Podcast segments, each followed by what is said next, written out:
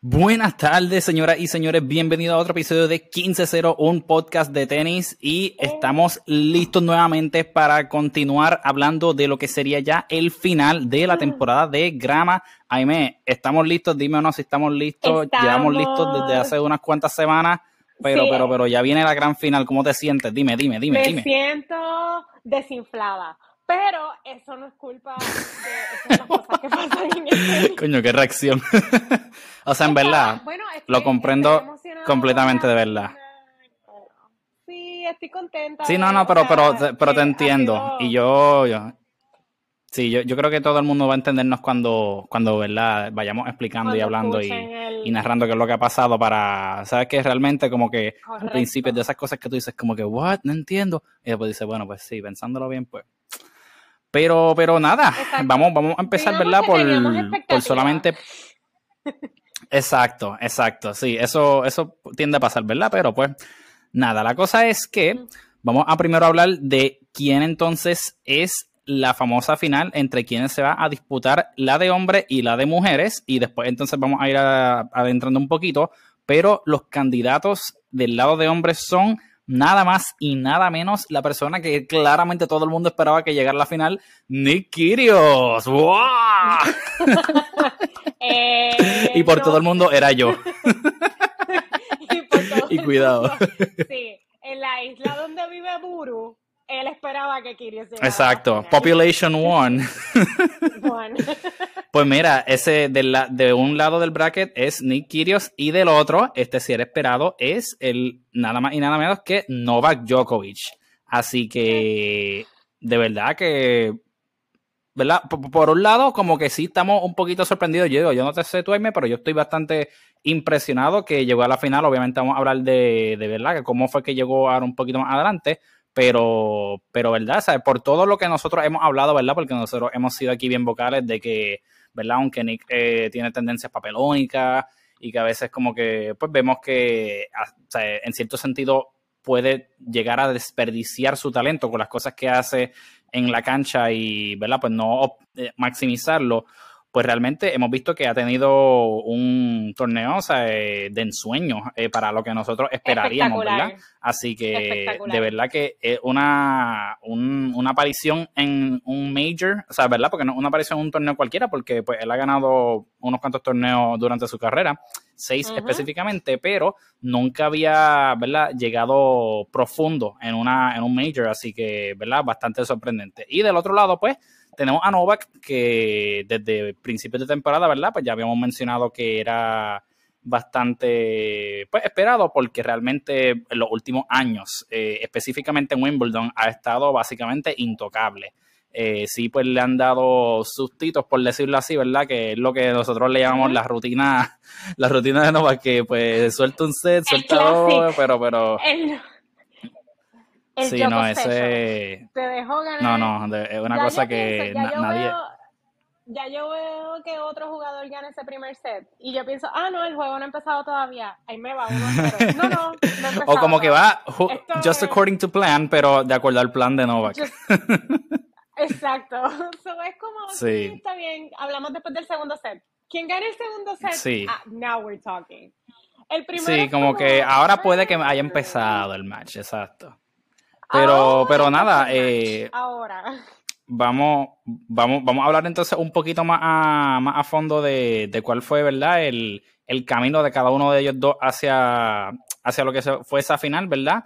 Nosotros ya habíamos hablado de lo que fueron las rondas 1 al 3 eh, en nuestro último episodio, ¿verdad? Y, ¿verdad? Pues fue bastante interesante lo que vimos. Hubo muchos nombres que cayeron, personas que no esperábamos que se eliminaran, que terminaron pues sí eliminándose. Pero pues en ese entonces sí habíamos visto que pues esta, ¿verdad? Estos dos jugadores seguían vivos y tenían algunos, algunos juegos interesantes de, de frente a ellos. Y, ¿verdad? Pues vamos a empezar con el, el path de Nick hasta donde nosotros cubrimos. Teníamos entonces la, el próximo juego de Nick contra Tsitsipas. Y yo creo que ese fue uno de los mejores juegos de, de Nick, si no el mejor hasta ahora en el, en el torneo completo.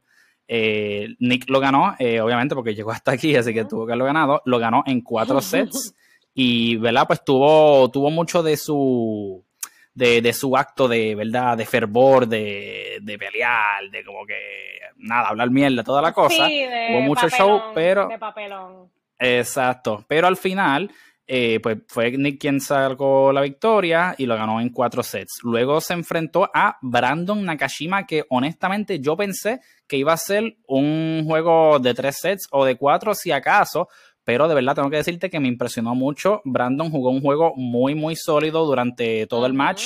Eh, a lo último fue- sí pues fue que se cayó porque le bajó demasiado, empezó a tirar errores y ahí Nick se, se puso, se fue God mode, como él lo hace así cuando está Sí. on fire. Pero de verdad que Nakashima me impresionó mucho, mucho. Es de los juniors que, que estaba más o menos de, o sea, subiendo a sí mismo con el nivel de Alcaraz cuando él estaba todavía ahí, ¿verdad? En la suya. Eh, pero de verdad me impresionó mucho, así que yo pienso que vamos a ver mucho más de él en el futuro. Luego entonces, eh, en cuartos de finales se enfrenta a Cristian Garin, el chileno, que estábamos los dos bastante sorprendidos porque, ¿verdad? Garin es un, un jugador lo más chévere, ¿verdad? Eh, pero nada, él había tenido unos momentos buenos aquí y allá, eh, donde yo pienso que primera vez realmente escuché de él a principios de año fue en el Chile Open. Y, y ahí creo que llegó a semifinales o a finales, si no me equivoco, pero realmente no lo pudo ganar tampoco. So, ¿verdad? Todavía no había tenido un breakthrough grande y cuando llega aquí a cuartos de finales es que uno dice, anda, para el carajo, pero ¿y este tipo quién es? Pero la verdad es que Nick lo, o sea, lo ganó en tres sets eh, relativamente bastante Sí, cómodo. ese fue fácil. Ese Eh, fue luego fácil. Ese fue cómodo. Sí, exacto. Para, para, el, el- para la, la profundidad en el que estaba en el torneo, pues o sea, realmente fue una victoria fácil. Entonces, nada, la semifinal eh, que debía disputarse luego era Nadal contra Kyrgios y eso es lo que nosotros dijimos que de, de- hecho en el, último episodio hablamos de que se podía hacer una de las mejores semifinales por la, ¿verdad? Pues por la diferencia de personalidades, el contraste, pero pues eh, ocurrió, ¿verdad? Que esto también lo vamos a analizar aparte, pero que pues no se dio porque Nadal desafortunadamente tuvo que darse withdraw de, de ese partido debido a la lesión que sufrió en su juego contra Taylor Fritz, que fue básicamente un desgarre eh, abdominal. Así que con ese evento, pues Nick pasa directo hacia la final. Eh, ¿cómo, cómo tú describirías este, este camino de Nick en la final? ¿Te lo esperabas, no te lo esperabas? Eh, ¿Cómo piensas que ¿verdad? pudo haberlo afectado Pues- el withdraw de Nadal? Pues yo esperaba que él llegara hasta Nadal, to be honest. Yo pensaba que el juego con Nadal, o sea, el juego de Sissipas fue lo que fue bien bueno. A mí me gustó mucho. Con todo y el papeloneo. Excelente, que después sí. tuvimos como Yes. un pequeño. Si ustedes hubiesen estado en, en nuestros text messages ese día, Dios mío, qué difícil fue. Anyway, Ahí me estaba como, ¿qué este tipo? ¿Qué carajo le pasa? Y yo, ¡eh, que aguante, que aguante presión, puñeta! Mira, Buru me estaba texteando todo el día en caps y yo, ¿por qué me gritas? Eh, nada, fue todo súper gracioso. Este, Ay, Dios mío. pero el juego con Sissipas fue excelente eh, porque fue- tuvo varios tiebreakers. Se acaba, de hecho, yo creo, si no me equivoco, se acaba en un Fue un tiebreaker. excelente nivel de Fueron- tenis, de verdad. Fue un Buenísimo. excelente nivel de tenis de ambos lados, o sea, unos, unos golpes, o sea, ellos estaban rajando las bolas, o sea, como que quiero que se meta y que Yes. se acabe este punto. Se hicieron un par de truquitos, o sea, Nick siempre sé que sirve el underhand y coge de sangre al otro, Ujú, o sea, ujú. todo eso pasó. Ya. Y Estefanos en un momento se pone tan molesto que le empieza a tirar body shots. So, hubo todo. Exacto, Ese juego exacto. lo tuvo todo. Tuvo buen tenis, tuvo controversia, tuvo todo. Después de eso, yo pensé, sabía que el próximo que era Brandon Nikushima, no esperaba, como tú dices, que el juego fuera tan. Eh, Se fue a cinco sets, sí, se fue a cinco sets. Ajá, yo esperaba que se iba a hacer como tres sets y ya, ya que le ganó.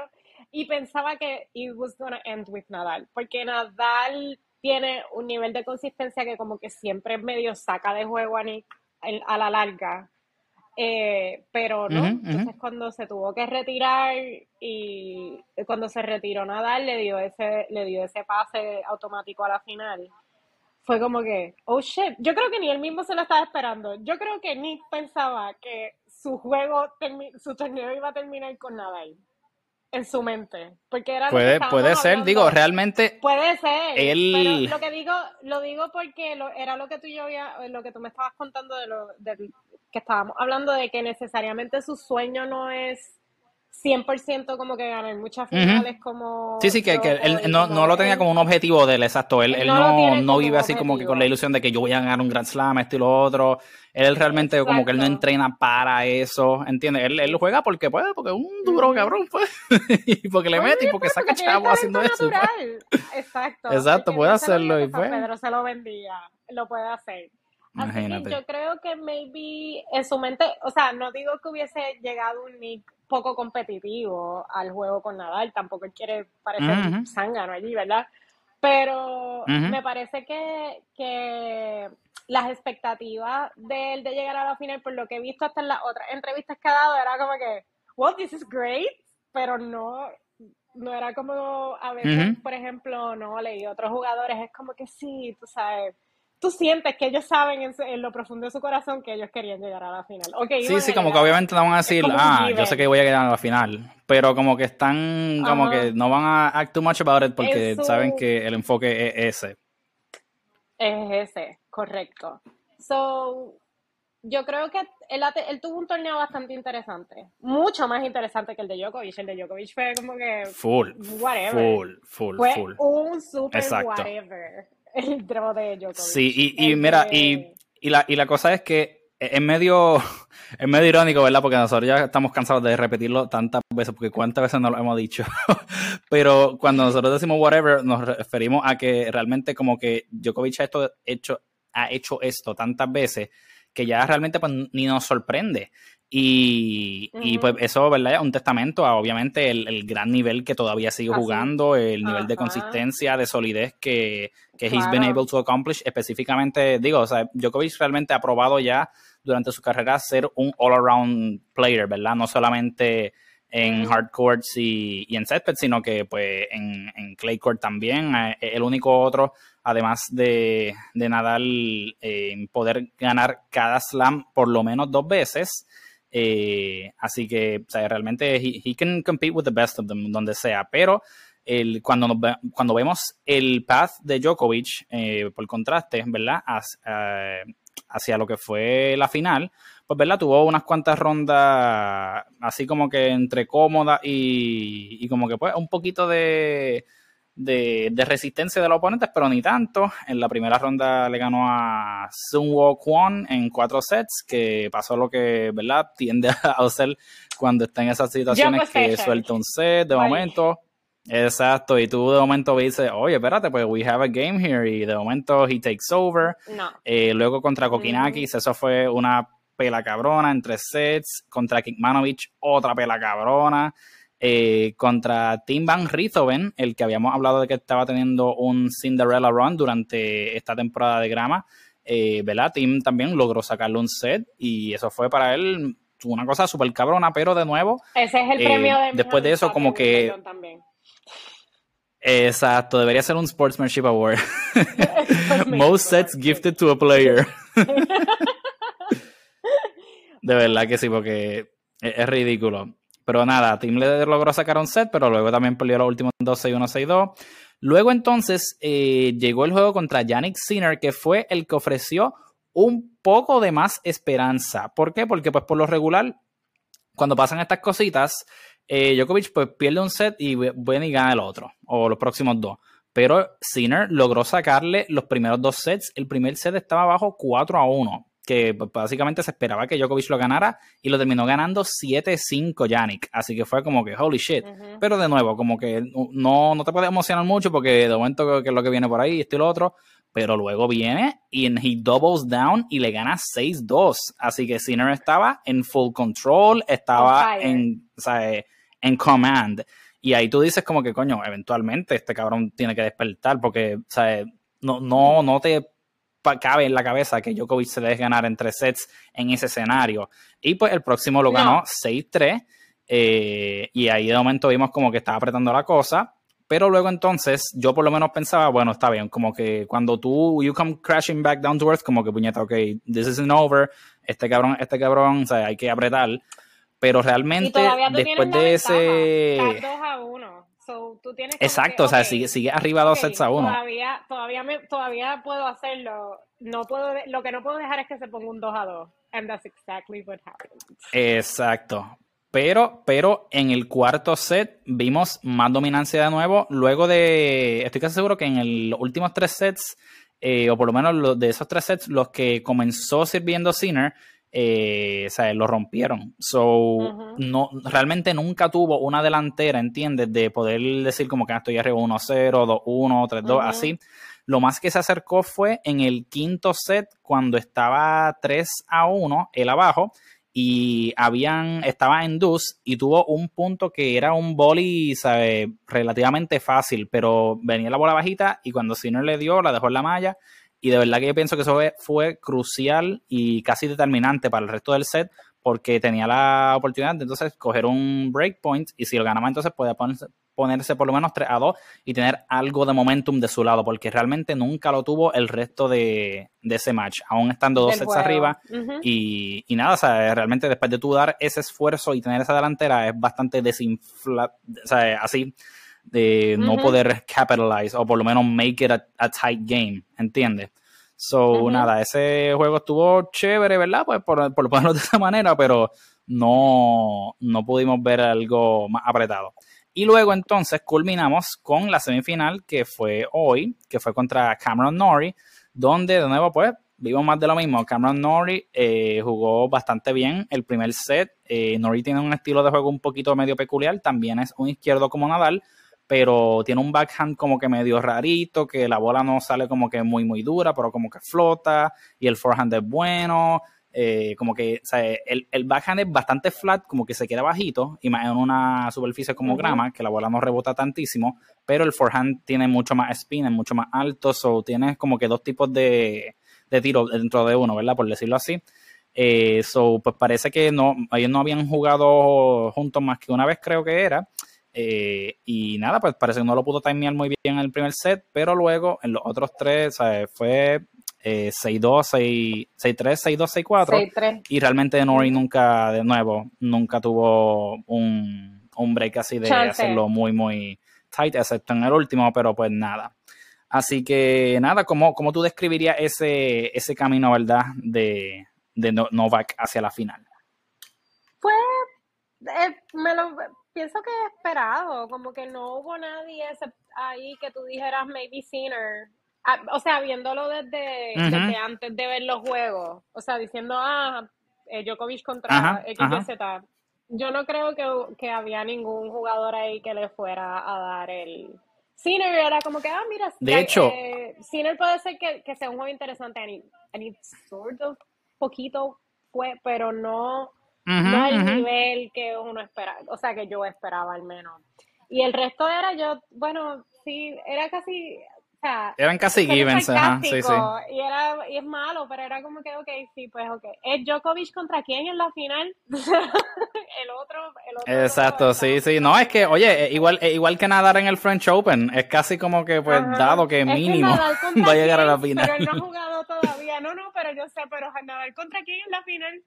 O sea, sí, sí, es como que pues esa es la percepción, mano, y, está cabrón. Oye, pero ahora que mencionas que, dentro de las personas que estaban ahí en el bracket, que pues el que único me vi tenía eh, prospecto de ser un juego interesante era el de Sinner contra Djokovic. Vamos a acordarnos también que ese match eh, llega a ellos dos porque antes de eso Sinner estaba contra Alcaraz y le logra ganar Alcaraz en cuatro sets, si no me equivoco. ¿Tú piensas que si Alcaraz hubiera ganado a Sinner, hubiese dado más pelea a Djokovic? Hubiese sido probablemente un juego más interesante. No sé, yo veo a Alcaraz como más, interesante. Más, interesante como jugador. Me gusta más, no sé, creo que es un poco más arriesgado. tiene, tiene la juventud de su lado, tiene 18, 20, 20 años, 18, algo así. O sea, como que el tipo corre, es más, Lo, veo más a nivel de Djokovic físico que, no, que Djokovic llega a todo y trata de ir a todo y eso. me parece que hubiese sido un juego más interesante. Me parece que hubiese sido más retante para, para Djokovic. No creo, no sé si el Caras le hubiese ganado, o sea, no, no tengo ahí probablemente ya la experiencia de Djokovic hubiese prevalecido sobre la, la fisicalidad de Alcaraz Sí, I agree, I agree. Djokovic es como más estratégico y esas cosas, y eso viene con, el, con los años, o sea, eso no es una cosa de, de ahora, pero me parece que pudo, que hubiese sido un juego más interesante. Ok, ok, yo de verdad me, me sorprendí un poquito, o sea, me, me, sorprendió, o sea, bastante de hecho, que Yannick se llevara los primeros dos sets, pero un quote que, que ¿verdad? Luego que de, de cada juego a los jugadores se le hace una breve entrevista, que, dijo Djokovic luego de eso, eh, pues obviamente, ¿verdad? Pues le preguntaron cómo se sintió en la remontada y toda la cosa. Él mencionó algo que yo de verdad pienso que es bastante clave y fue algo que nosotros, ¿verdad? Hablamos luego de que el match terminó y fue que él dijo que, o sea, Djokovic dijo que cuando perdió el segundo set, eh, que, que Sinner eh, entró al, al, match, pues no, no, teniendo nada para perder, ¿verdad? Porque pues, obviamente Sinner es súper joven, de esta generación de, de, Young Guns, que somos los que esperamos que pues, estén dominando de aquí a 10, 15 años. Eh, pero básicamente, ¿verdad? Pues no, o sea, la expectativa cuando tú, vas, cuando tú vas contra Djokovic en ese escenario, pues no, no puede ser, obviamente si tú lo piensas, tú debes pensar, ajá, que tú vas a ganar, que eres mejor, pero a nivel como que objetivo de afuera, mirando, la expectativa no era necesariamente que Yannick ganara porque no es el favorito, por ponerlo así. Así que pues por ese lado, pues no tenía nada que perder, pero que estando arriba, dos sets a cero, eh, Ahí, ahí, como que la cosa aprieta y tú dices como, ahí tú no estás diciendo como que pues vamos a jugarla a ver qué pasa y tú dices, cabrón, tengo break de ganarle a este cabrón y este tipo es el favorito del torneo, así que si yo le gano a este tipo, yo le puedo ganar a cualquiera, que se joda, vamos a zumbarle. Y ahí aprieta la presión, la tensión, eh, el hesitant, es una cosa game changing. So, obviamente esto es lo que dice Djokovic, que él pensó que pasó con Sinner a nivel mental, pero yo creo que es algo bastante acertado honestamente porque sea, tú siendo como que un jugador, ¿verdad? Regular y te enfrentas con el favorito y de momento tienes una lentera brutal y tú dices, coño, pues mira, lo que tengo que hacer es como que pues seguirlo hasta que se acabe, pero obviamente sabemos que contra Djokovic no se puede jugar así porque pues hay, hay, hay niveles y hay niveles y hay que apretar hasta el final contra cualquiera de que eh, sea los, los Big Three, ¿verdad? Pero, o sea, especialmente contra Djokovic en este momento no, no se puede jugar para no perder, tienes que jugar para ganar que es, distinto, que es distinto. Totalmente. Y eso es lo que te digo, ahí es donde viene mucho la mano de la experiencia de él como jugador. Él es mucho más estratégico. Yo creo que la gente se deja. Yo creo que él les deja ganar el primer set para eso. Como para que tengan esa confianza. Me dice, como que. Hay que se pongan cómodos. Ah, es lo que voy calentando, sí, tú sabes. Es lo que voy calentando, te leo el juego, porque yo creo que también eso es parte de porque le deja caer el primer set a Nori, y como tú dices, es un jugador medio peculiar en su forma de juego, este, y probablemente lo que le está haciendo es como que déjame a ver qué, qué tira, como cuando tú calientas con alguien antes de jugar, que es como déjame ver qué pasa si yo tiro aquí esto. Sí, para ver como que a ver cómo son los tiritos.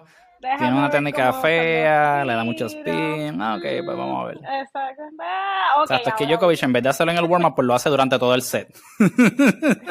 Exacto, lo hace, él te, él te coge un set completo para eso. Y después de eso, pues él aprieta. Exacto, exacto. Y, pero tienes toda la razón. Qué cosa cabrona, de verdad. El, el jugador, uno no puede jugar para, para no perder, sino jugar para ganar. Y ese, y ese es el problema, yo creo, mayor, que, que muchos jugadores tienen es que no les da tiempo a ellos a poder leerlo a él también. No sé, a mí me parece que a veces es Oye, y, la verdad es que... Porque él es una pared, es que es bien difícil porque el tipo es una pared, él le llega a todo, no hay forma de... Tú, eventualmente, ¿verdad? tú se supone que en teoría lo que tú hagas es que tú identifiques debilidades en tu oponente y las vas atacando, ¿verdad? De la forma más, más safe posible, porque no puedes pasarte todo el juego tomando riesgos, ¿verdad? Porque pues, ahí vienen los errores forzados.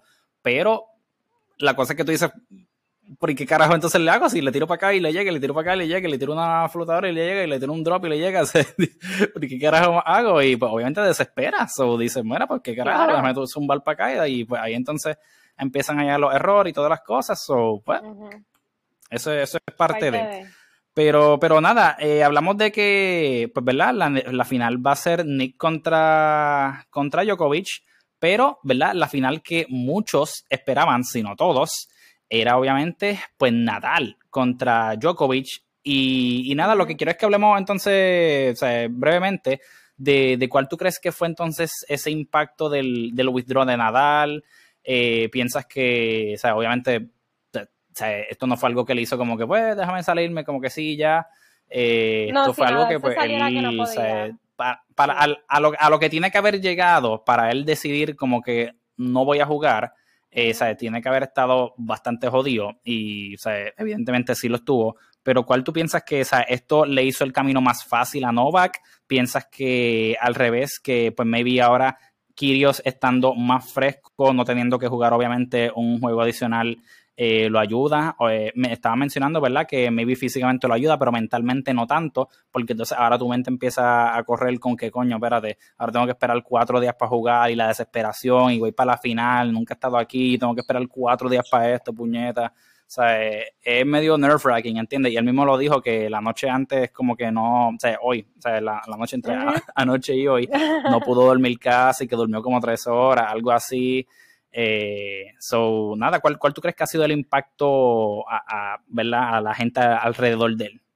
Para mí este, este torneo en general ha sido un torneo en el que los withdraws han eh, marcado mucho de lo que estamos viendo ahora. Mateo Berettini este, y Cilic saliéndose al principio y ahora Nadal. Básicamente cambiaron todo el esquema de ese del torneo como tal. Eh, pero que Nadal se vaya, yo creo que es super, que es físicamente excelente para Nick. O sea, tú quieres, si tú vas a jugar contra Djokovic, quieres estar lo más fresh posible. Este, pero me parece que el problema con él que siempre ha sido, y, y eso es lo que él ha estado trabajando eh, abiertamente, es su juego mental. Entonces, eso, la anticipación de los cuatro días lo tiene que estar matando.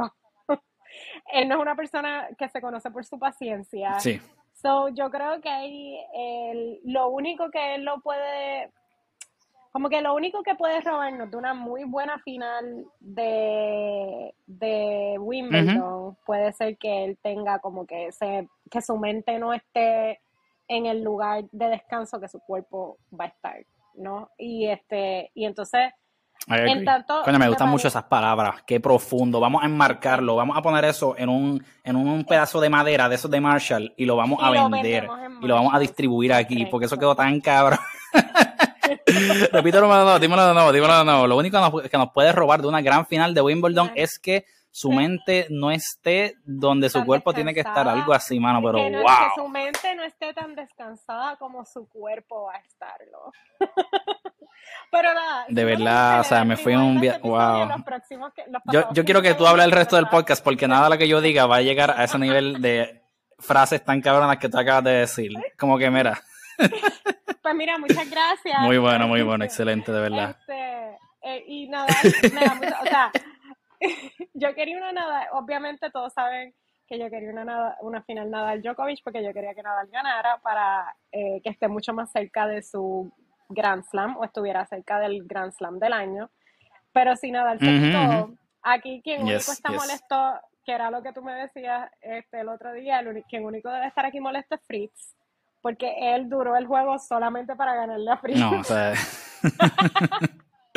Fritz tiene que... estar como que este clase cabrón, puñeta. Se pudo haber quitado y dejarme a mí, pero no. Así que no, este, yo creo que el, No, mira, y, hablando en serio, ya que mencionas a Fritz. mirando como para allá. Yo pienso, ya cerrando eso, yo creo que, que Nadal. sí, tiene, tiene miras de eso. El equipo de Nadal lo que hizo fue cerrar ahora, cut your losses y vamos a enfocarnos en el US Open. Que sería como que donde próximo esperaría verlo. Sí, o sea, y te has tenido, eres arguably el jugador del año hasta el momento. No tienes por qué arriesgarte más. Si, o sea, y él mismo dijo como que si fuese algo que él pensaría que pudiese ganar los últimos dos juegos y, o sea, sin agravarlo mucho, pues maybe se tiraría la chanza pero o sea, él, él conoce su cuerpo, él conoce sus oponentes, probablemente mejor que nadie más de lo que estaba ahí. So, él conoce el nivel de physicality que va a tomar enfrentarse a ellos dos. Los dos son oponentes súper físicos, hablando de el esfuerzo que necesitas para estar al mismo nivel de ellos.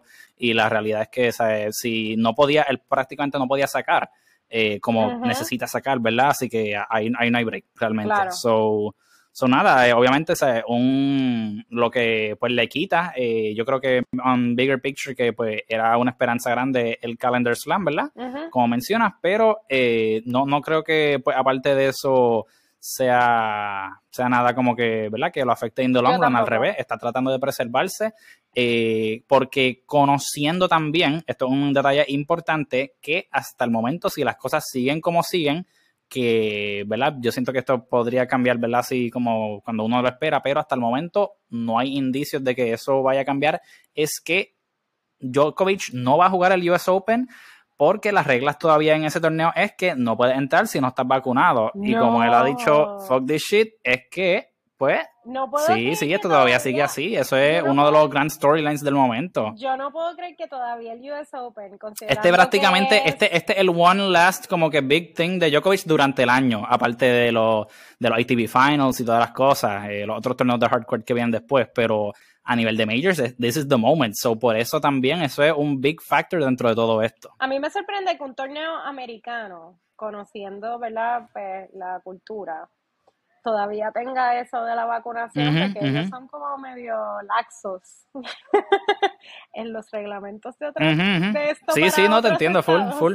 Entonces, como que de momento el US Open te diga si no estás vacunado no puedes jugar, pues me parece curioso. No, hay, no lo digo que esté mal, pero it's weird. Y que Djokovic no vaya a jugar, obviamente él no se va a vacunar. So, bueno, nada, más mejor para no dar. That's all I can say.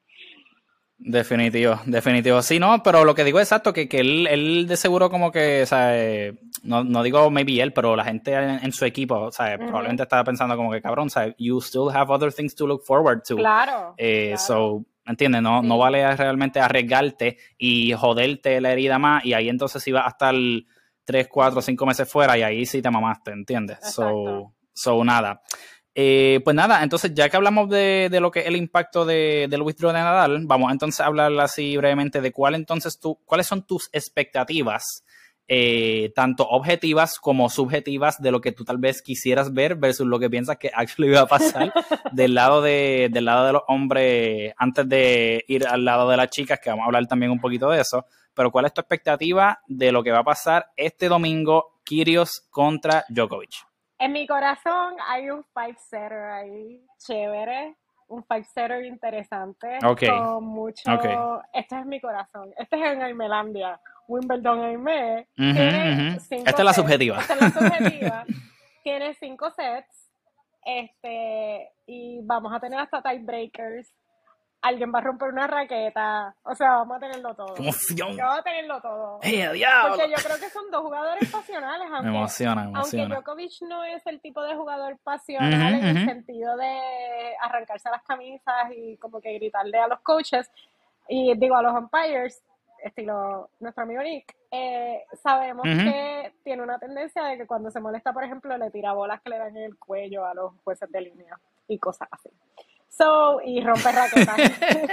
y él comete. Never forget.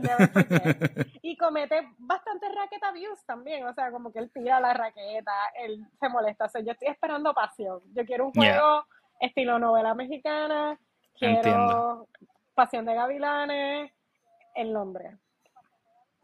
Me gusta, me gusta, exacto. Sí, que esté mejor que la Rosa de Guadalupe. Esté mejor que la Rosa de Guadalupe. Acompáñame a ver esta triste historia.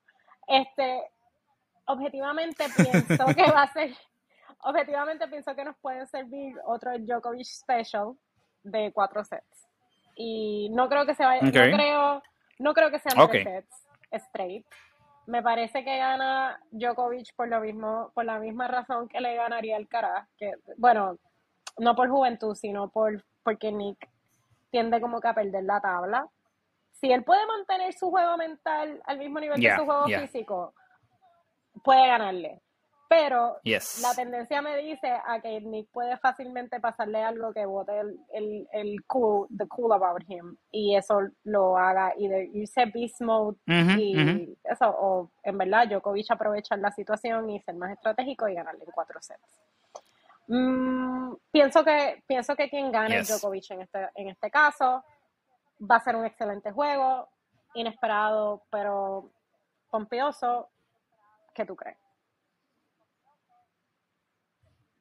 Yes, de definitivo, I agree con mucho, mucho, si no, ¿verdad? Todos los puntos que dijiste. Eh, yo también pienso que hay una probabilidad eh, decente, no, no voy a decir, ¿verdad? Muy grande, porque ya eso es hablar mucho, pero eh, yo pienso que definitivo hay posibilidades, yo veo que hay break de que esto se vaya a cinco sets. pienso que de los oponentes que Djokovic se ha enfrentado, que, los juegos han terminado en cuatro o cinco sets, eh, realmente ninguno, excepto Sinner, yo I, would say, ¿verdad? Eh, pero ninguno, aunque sí fueron como que cuatro o cinco sets, eh, no, como te digo, ninguno maybe tenga el nivel para, para make it un tight match overall, porque ¿verdad? una cosa que tú digas, coño, se fue a cuatro sets, no, se fue a cinco sets, pero coño, si los otros sets son como que 6-2, 6-3, ¿entiendes? Pues no, no, no, es lo mismo. Gracia, no tiene tanta gracia. una cosa es que el match sea apretado y que los sets se han apretado. Porque aún así, un match que sea de tres sets, que sea 7-5, 7-6, 6-4, pues coño, o sea, fue, fue apretadito, ¿entiendes? Pero, pero, o sea, un, juego de cinco sets que sea 6-2, 6-3, 6-1, esto y lo otro, pues e, es más, es más abierto de lo que parecería. Pero yo lo que pienso es que vamos a ver mínimo, definitivamente, eh, mínimo, eh, un four setter con buenos chances de que puedan ser cinco. Algo que distingue a Nick, que una de sus herramientas más grandes durante toda su carrera, pero en especial durante este torneo, es su servicio. Eh, pues Djokovic, obviamente, estos sets que le ha ganado a estas otras personas eh, que han abierto ha sido porque, obviamente, cuando tú sacas la delantera y sacas más games de tu oponente es porque lo puedes romper. Kirios eh, no ha sido muchas, no han sido muchas las veces que han roto su servicio, porque es un servicio monstruoso, de los mejores que hay, de verdad. Es de los mejores que hay ahora mismo en el circuito. Yo diría que de verdad que aparte de tal vez Isner y, y tal vez una o dos personas, los mejores, de entre los mejores servicios que hay en todo el tenis, uno es el de Kirios. Y pienso que va a ser una herramienta muy, muy útil contra Djokovic, porque, ¿verdad? ¿Sabes? Tienes que estar pensando contra él que tienes que hold. O sea, you have to hold. Si dejas que te rompan por lo menos una vez, una vez él empieza, empieza como que a lock in en su, en su mode, ¿verdad? Es bien difícil poder romper, lo que una de las razones por la cual, ¿verdad? Pues esta gente que la saca una delantera no ha podido cerrar. Así que no solamente por eso, sino que tú tienes que tal vez estar pensando que pues Novak no necesariamente eh, va a ofrecerte muchas oportunidades de que tú lo rompas, no va a ser tanto los errores, eh, porque sabemos que, ¿verdad? Cuando él empieza a jugar sólido son bien, bien pocos los errores no forzados, tienen que, o sea, tú tienes que dedicarte a construir el punto, las pobres las pocas bolas que te dé que puedas atacarlas, tienes que atacarlas, tienes que cerrarlas una de las cosas por las cuales Nori perdió, de hecho, el segundo set de hoy, eh, que tuvo unas cuantas oportunidades de mantenerlo apretado, pero cometió demasiados errores forzados. O sea, unas bolas que estaban ahí prácticamente gimmies y las falló. O sea, unos overheads, unos volleys, puntos clave, ¿entiendes? No es que fueron un montón, montón, montón, montón, pero eventualmente se acumulan y una bolita aquí, una bolita allá, eso es lo que te cuesta el game, lo que te cuesta el set. Así que yo pienso que Nick puede aprovechar esto y, vamos a ver un match mucho más apretado. Yo pienso sí que vamos a ver tie breaks porque puedo visualizar fácilmente uno y si acaso dos o más sets que vayan a tie break porque los dos están así evenly matched. Eh, puedo visualizar juegos de que sean 40-0, 40-15, eh, que se cierren fácil, ¿entiendes? Que el set corra rápido eh, de cada lado y así es que entonces se llega al tie break. Pero del otro lado también puedo visualizar, como dices, que si, por ejemplo, si Nick empieza lento o si lo rompen temprano y se meten un hoyo de 3-1, 3-0, 4-1, 4-2, algo así, lo veo como que volándose la mente, ¿verdad? Porque sabemos que hay veces que cuando Nick se ve en un hoyo así que el set está pues prácticamente perdido por decirlo así, pues no es necesariamente un Nadal de la vida que va a pelear cada punto, sino que él puede pues eh, coast through the points, buscarse caso un winner y esto, y si no, pues se acabó y lo seguimos para otro, porque pues maybe no, no lo busca, ¿verdad? No es que no le importe el match, el outcome completo, pero no es el tipo de persona que tiende a, buscar el rally, ¿entiendes? Como la mayoría de los jugadores hoy en día que son baseliners, que buscan... Él es bien de sí, y, y, si lo tengo que pelear, lo Sí, exacto, y es por eso una de las razones que yo veo que este match va a ser tan interesante porque son dos estilos completamente diferentes. Nick no es que no pueda, no es que, o sea, no es que no te pueda ralear, él claro que puede ralear, pero no, pero no es, no es su estilo, ¿entiendes? Y una de las razones por la cual él es Sí, exacto, por eso. Y él, él, él es tan efectivo, de hecho, porque si analizas todo su, su, manera de hacer, su body language, él es rápido en todos los juegos, desde que sirve de un servicio al próximo, te da o sea, tres segundos para respirar, para acomodarte y ya está subiendo la mano y le y toma, y de momento 40 0 y tú mirando para el lado, pero ¿qué pasó? Espérate, puñeta, ¿de dónde se le saque? Porque él es rápido para todo. Así que eh, los rallies no van a ser de la manera que él quiera jugar. Si lo hay que mantener, pues lo hay que mantener, pero definitivamente él va a buscar sus winners y acabar los puntos de la manera que él haga, ya sea con los drop shots, ya sea con los bombazos de forehands, pero ahí yo pienso que eso tanto lo puede ayudar a, a, breakthrough, ¿entiendes? A, esa pared que es null, o obviamente fácilmente con uno o dos errores pueden cascadear y convertirse en más y ahí como que, se le pueden ir, si no tiene una ventajita pequeña puede, ampliarla rápidamente. Sabes que la, esto es solo un fun fact, pero cuando estaba viendo el juego de CC Pass y contra él, estaban haciendo como en average cuánto duraba un game que sacaba Kirios y un game que sacaba CC. Y Steph estaba, los sets donde sacaba Stefanos eran cuatro minutos, como en average, como cuatro minutos el game completo. Los de Nick Kyrgios eran un minuto cuarenta una cosa así.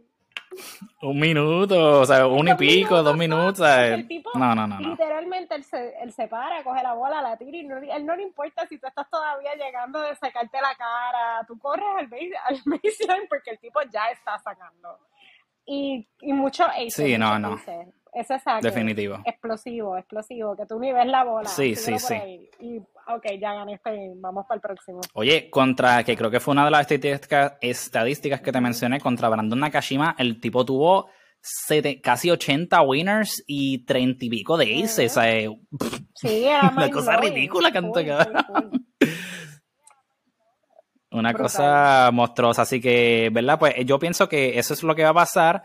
Eh, lo que pienso que va a ser, ¿verdad? El most likely outcome, yo pienso que, pues, ¿verdad? Hay que, hay que dársela a Novak sin, sin tú, ¿verdad? Pues saber necesariamente qué es lo que va a pasar, pues obviamente por la experiencia, yo, yo creo que él sabe, o sea, no creo que él sabe, él sabe que Nick tiende a, a tener el momentum a veces con, con yo, yo, de verdad yo pienso que a veces como que el, la pelea y como que la controversia y, y, ver que como que si te está molestando, eso lo, lo como que lo, llena de energía a él, a, a Nicky, como que si ve, si tú, si ve que tú como que te de momento te sacaste de su casilla, o sea, te, te, jodiste, que yo pienso de verdad que fue la razón, una de las razones principales, si no la principal, por las cuales le pudo ganar a Stefanos, porque el tenis lo tiene, pero la mente de verdad se quedó cortito esta, vez.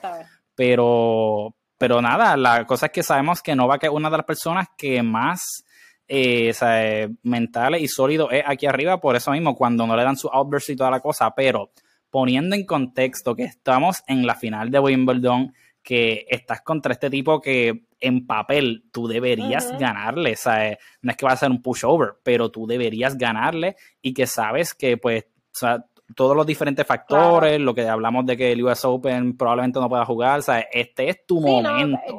y va a ganar cinco Wimbledons corridos si lo gana. Así que yo creo que de verdad, eh, o sea, el, el, task está apretado, pero de verdad, si hay alguien, además de Nadal, de esos últimos, yo te pondría que de verdad, de esos últimos ocho, desde que estamos en cuartos de finales, de esos últimos ocho que estaban jugando, si no era Nadal, o sea, la persona que más cerca se, que más se acerca para poder darle una batalla o si acaso ganarle a Djokovic es Kyrgios, de verdad. Así que no, no creo que vayamos a tener falta de entretenimiento ni de buen tenis el domingo porque va a estar bueno. de verdad. Arropada, arropada con yes, de verdad que sí.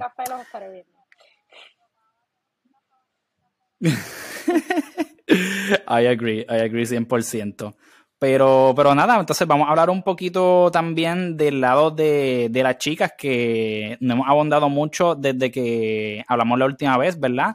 Eh, sabíamos que Suyatek había empezado Wimbledon con una gran, gran racha eh, de 35, 34, 35 juegos ganados, corridos, ¿verdad? Pero en la segunda o tercera ronda, creo que fue, sufrió la pérdida contra Alice Cornet, una jugadora de 34 años, si no me equivoco, que honestamente yo no me esperaba que 32, pues yo no me esperaba que ella le ganara, o sea, yo de verdad yo pensé que pues sí como que estaba entre las top eh, Suyatec para llegar, pero por la falta de experiencia en grama dije, yo creo que hay alguna aquí que se la pueda llevar, y pero no me esperaba que fuera ella. y desde entonces, de verdad, eh, esto ha sido como que un free for all, de que de momento, o sea, cualquiera puede ganar, pero algo que sí habíamos hablado, que habíamos visto unos cuantos juegos de ella, es que Simona Halep, la nueva estudiante de Patrick Moratoglu, había tenido un muy buen torneo. Los matches últimos que estaba jugando estaba partiendo de verdad, tenía un power, o sea, una cosa monstruosa, su servicio, su forehand, estaba cruzando a todas las chicas, cogió a Paula Badosa y me le hizo mierda, mano. Yo que, yo que dije, coño, Paula, vamos, vamos a meterle ahí, vamos a apretar. Pero me la hizo mierda, la destruyó de verdad, una cosa asquerosa. Y nada, la cosa es que cuando se enfrentó contra Elena Rivaquina, de momento Rivaquina cogió y mira, pam, pam, 6-3 para tu casa. Gracias por participar. Así que la final ahora es entre... Exacto, muy lindo y todo. Saludamos a Patrick de, camino para allá. bye. Pues, sí, besis. Pero, pero no, o sea, así que tenemos, eh, vamos a coronar una nueva campeona en Wimbledon. Eh, obviamente la última fue Ashley Barty, pero sabemos que ya está retirada. Así que nada, tenemos a ella, a Rivaquina en un lado y a Ons Jabur, que era una de las jugadoras que también mencionamos nosotros la última vez, que estaba entre de las que pensamos que podía llegar un poquito más lejos porque había tenido una buena temporada de grama, ganó un torneo y fue también la partner de Serena en el torneo que Serena estaba haciendo como que su warm-up comeback, esto y lo otro. Pero Ons ha tenido, ¿verdad? Un muy buen año. Llegó a la final contra Swiatek en el French Open, ahí perdió. Pero, pero de verdad, o sea, una, eh, ahora mismo en el circuito es de mis jugadoras favoritas, ¿verdad? Ella es, eh, súper chula, súper humilde y tiene una variedad de, de, tiros lo más interesante, tiene, tiene algunos tiros de poder, usa mucho, mucho, mucho el drop shot, eh, usa slices, so tiene como una variedad, no, no se distingue por, ser tal vez una power hitter como una Serena, ¿verdad? Que eso es lo que la ha distinguido más durante su carrera. Así que creo que es, lo más interesante porque cuando, cuando te pones a pensar realmente, y una de las cosas, ¿verdad? Que la vieja escuela a veces, ¿sabes? Siempre va a haber como que gente que, oh, back in my day, la cosa era mejor, pero una de las cosas que la vieja escuela eh, de los tenistas, tanto hombres como mujeres, de, eh, han mencionado mucho es que hoy en día eh, la juventud, ¿verdad? Ha crecido con este afán y esta mentalidad de que todo es darle duro con cojones y vamos a meterle power ahí y toda la cosa. Y realmente, pues, eh, algunas personas se han perdido o dicen que se ha perdido un poco el arte de tú, sabes, construir el punto, crearlo, incluir la estrategia, eh, ir diversificando, ir, ¿verdad? Poco a poco y de momento como que lo acabas de una manera, ¿sabes? Con un bol y con lo sacas de la cancha y de momento tienes el espacio abierto, ¿entiendes? Porque hoy en día pues hay muchos winners, eh, se enfoca mucho en, lo que, ¿verdad? Tener un servicio súper potente. Eh, que no es tanto ya eh, la filosofía maybe general, el placement versus el power, ¿entiendes? So que se ha perdido un poquito de eso, pero ONS pues trae, trae como que esos elementos a la mesa, yo pienso que contra sus rivales y es lo más, lo más interesante, me gusta su estilo de juego. Pero, pero nada, eh, la final sería pues, ¿verdad? ONS Jawar contra Elena Rivaquina. Rivaquina yo creo que tiene la ventaja en términos de maybe fuerza, yo diría, eh, pero, pero pienso que ONS tiene, tiene va a poder manejar el, el juego de ella. Sí, so yo le daría el slide edge a ONS, pero de verdad pienso que podría ir either way. ¿Cómo lo ves tú pasando? yo estoy de acuerdo contigo en que no tiene como más power, pero esto me recuerda una vez que nosotros estábamos jugando en Colinas y estaba este señor que lo que hacía, él no corría, pero siempre nos las estaba matando por ángulo era como que el peor para jugarle porque le ponía un montón de spin a la bola. Y ok, ok.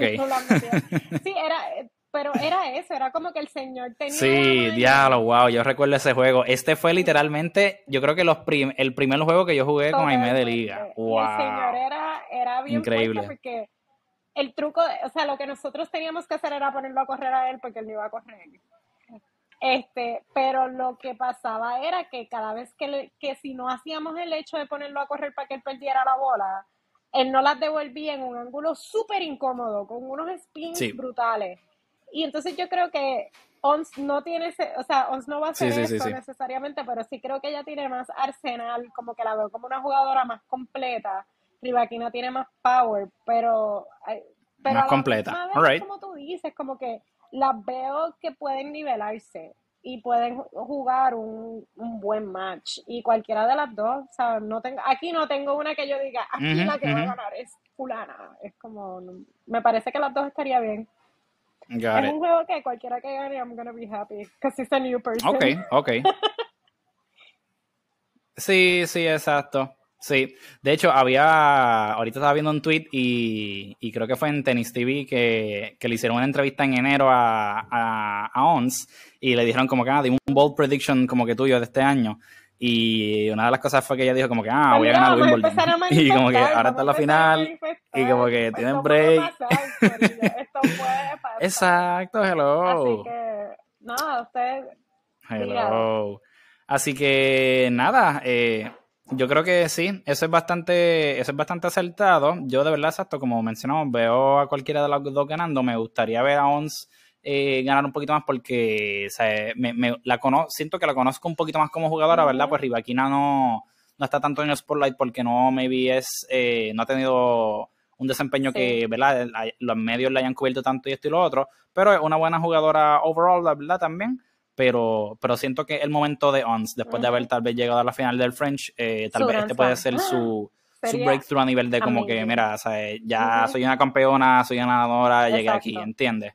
So, so sí. Y oye, también, ah, aunque a nivel de puntos la carrera sea una cosa ridícula, que no haya ni match, porque Suyatec tiene prácticamente el doble de puntos que la próxima que está en los rankings, creo que si Ons gana esto, puede ser como que, ¿verdad?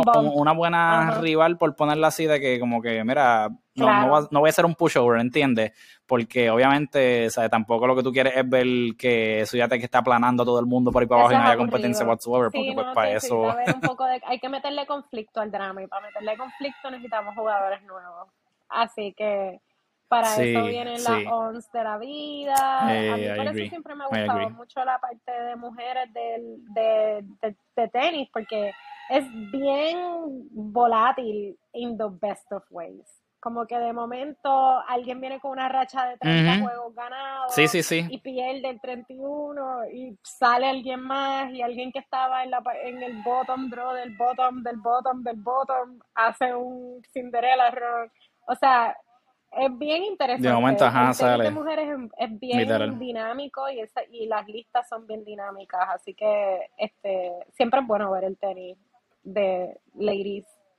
Oye, y, y es y es como otra foto que vi que, que digo, no sé si es, sea de esas quotes inventado que la gente pone una foto y le pone algo ahí como que te dice como que ah, fulano dijo esto y en verdad no dijo un carajo, pero si es real, y aunque no sea real, creo que es bastante cierto vi un supuesto quote de Djokovic que mencionaba como que, mira, el tenis es un juego, eh, especialmente cuando llega a nivel profesional, eh, es, es, un juego o sea, demasiado mental porque cuando ya tú estás en ese nivel, todo el mundo tiene buenos forehands, todo el mundo tiene buenos backhands, todo el mundo tiene buenos saques. Tú no te vas a encontrar con nadie que sea como que, ah, le gana a este tipo porque era una mierda. Es, o sea, todo el mundo te va a jugar bien, pero tú tienes que saber usar tu mente para extraer errores y ser más mentalito y toda la cosa.